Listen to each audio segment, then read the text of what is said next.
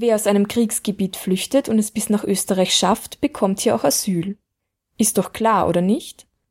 Wer überhaupt als Flüchtling anerkannt wird, ist festgeschrieben im Abkommen über die Rechtsstellung der Flüchtlinge, das 1951 von den Vereinten Nationen verabschiedet wurde. Bekannter ist dieses Abkommen aber unter dem Namen Genfer Flüchtlingskonvention. Michael Genner, seit 1989 Rechtsberater für Asylsuchende und Obmann von Asyl in Not, erklärt, wer nach diesem Abkommen als Flüchtling anerkannt wird. Flüchtling ist jemand, der sich aus wohlbegründeter Furcht vor Verfolgung außerhalb seines Heimatlandes befindet. Und zwar Verfolgung aus einem von fünf Gründen. Entweder wegen seiner Rasse, den Begriff hat man damals verwendet, das war unmittelbar nach dem Holocaust, äh, oder wegen seiner Religion oder seiner Volkszugehörigkeit, also Rasse und Volkszugehörigkeit, das vermischt sich dann immer mehr, oder wegen seiner Zugehörigkeit zu einer bestimmten sozialen Gruppe oder wegen seiner politischen Gesinnung. Menschen, die eine Verfolgung aus diesen Gründen nachweisen können, erhalten zeitlich unbegrenzt Asyl. Bis heute konnte es erreicht werden, dass in die Kategorie Zugehörigkeit zu einer bestimmten sozialen Gruppe auch alle fallen, die Verfolgung aufgrund von Homosexualität befürchten oder auch Frauen, die vor Genitalverstümmelung oder vor Bestrafung wegen Verstößen gegen patriarchale gesellschaftliche Konventionen flüchten. Allerdings, die meisten Menschen, die momentan vor Zerstörung und Gewalt in den Kriegsgebieten flüchten und es bis zu uns schaffen, gelten nach der Genfer Flüchtlingskonvention nicht als Flüchtlinge. Sie erhalten daher auch kein Asyl. Welche Möglichkeit haben sie also, bei uns Schutz zu bekommen? Der subsidiäre Schutz, das kleine Asyl, das bekommen Leute, die nicht aus einem dieser fünf Gründe verfolgt werden, die aber in ihre Heimat nicht zurückgeschoben werden dürfen, weil das einer unmenschlichen Behandlung gleichkäme. Und das ist der Fall bei Kriegsflüchtlingen. Allerdings ist das schon das Asyl auf Zeit. Subsidiären Schutz zu erhalten bedeutet also, nicht abgeschoben zu werden, weil das Leben oder die Unversehrtheit im Herkunftsstaat bedroht wäre. Zum Beispiel durch Krieg oder auch eine sehr schwere Krankheit, die bei der Abschiebung zum Tod führen würde. Das nennt man auch Non-Refoulement-Grundsatz. Der subsidiäre Schutz wird den Menschen auf ein Jahr gewährt und dann neu überprüft. Besteht noch Gefahr, wird der Schutz um ein weiteres Jahr verlängert. Wird keine Gefahr mehr festgestellt, wird abgeschoben. Das bringt für die geflüchteten Menschen das Problem mit sich, ihr Leben immer nur im Einjahresrhythmus planen zu können. Das österreichische Asylrecht hat eine Geschichte ständiger massiver Verschärfungen und mühsam erkämpfter Lockerungen in einigen Bereichen durchlaufen. 1956, als viele UngarInnen vor sowjetischer Verfolgung nach Österreich geflohen sind, hat eine einfache Weisung des Innenministers und die Genfer Flüchtlingskonvention ausgereicht, um die Aufnahme und Weiterreise der Menschen zu organisieren. Aber schon 1991 wurden unter Franz Löschnack und Manfred Matzka Regelungen eingeführt, die Asylsuchenden die Aufnahme in Österreich wesentlich erschwerten. Das Asylgesetz 1991 hat mit sich gebracht die Drittlandklausel. Kein Asyl erhält, wer schon in einem anderen Land vor Verfolgung sicher war. Wird einmal geprüft, ob er in Zukunft sicher sein würde, sondern war. Und keine Aufenthaltsberechtigung während dem Asylverfahren, wenn er nicht direkt, also über den Flughafen hat, nach Österreich eingereist ist. Auf europäischer Ebene wurde 1997 das Dubliner Abkommen in Kraft gesetzt, das die Zuständigkeit der Staaten innerhalb der Europäischen Union für die Asylverfahren regelt. Dieses Abkommen wurde mittlerweile zweimal erneuert, einmal 2003 und zuletzt 2013. Michael Genner erklärt die grundlegende Bedeutung, die das Abkommen für Asylsuchende hat. Du musst deinen Asylantrag im ersten Land der Europäischen Union stellen, egal was dort für Zustände sind. Staaten der Europäischen Union halten einander für sicher.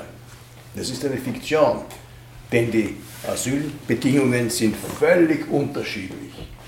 In Griechenland sind entsetzliche Bedingungen. Dorthin darf man nicht mehr abschieben. Das ist von den Höchstgerichten festgestellt worden. Aber in Ungarn, in Bulgarien ist es genauso schlimm. Und dorthin schiebt man immer noch ab, in völliger Missachtung der Menschenrechte.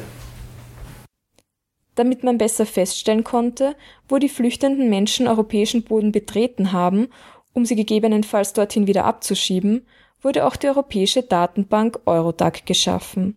In dieser Datenbank werden die Fingerabdrücke der Asylsuchenden gespeichert. Eine Maßnahme, die auch die Refugee-Bewegung 2012 in Österreich massiv kritisiert hat. Diese beiden Entwicklungen, dass Österreich in sogenannte sichere Drittstaaten abschiebt und die Dublin-Verordnung, haben dazu geführt, dass eine legale Einreise nach Österreich von Asylsuchenden fast unmöglich gemacht wird. Außerdem ergibt sich für Michael Genner ein weiteres Problem.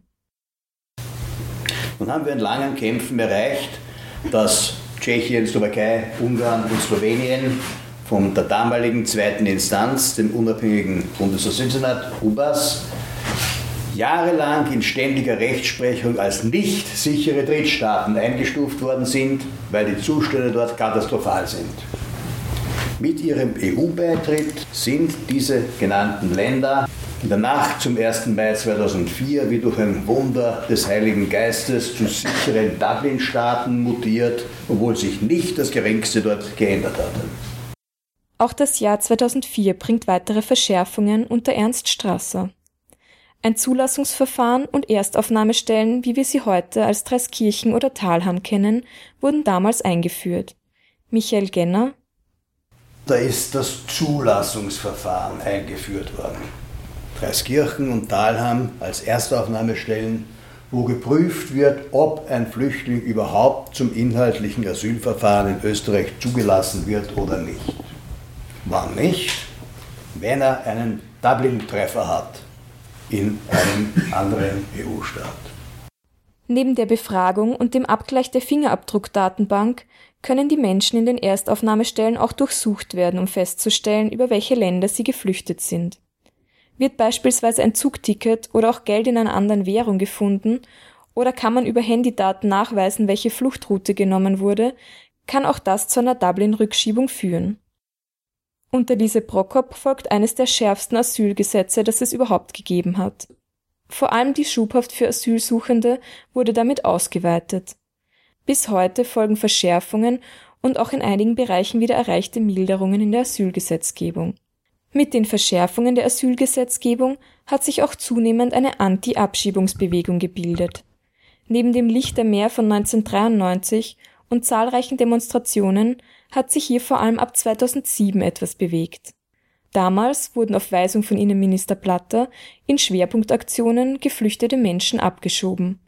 Freundinnen, Kolleginnen oder Nachbarinnen von den meist gut integrierten Menschen haben sich dagegen gewehrt. Auch der Widerstand von Arigona Zogay fällt in diese Zeit.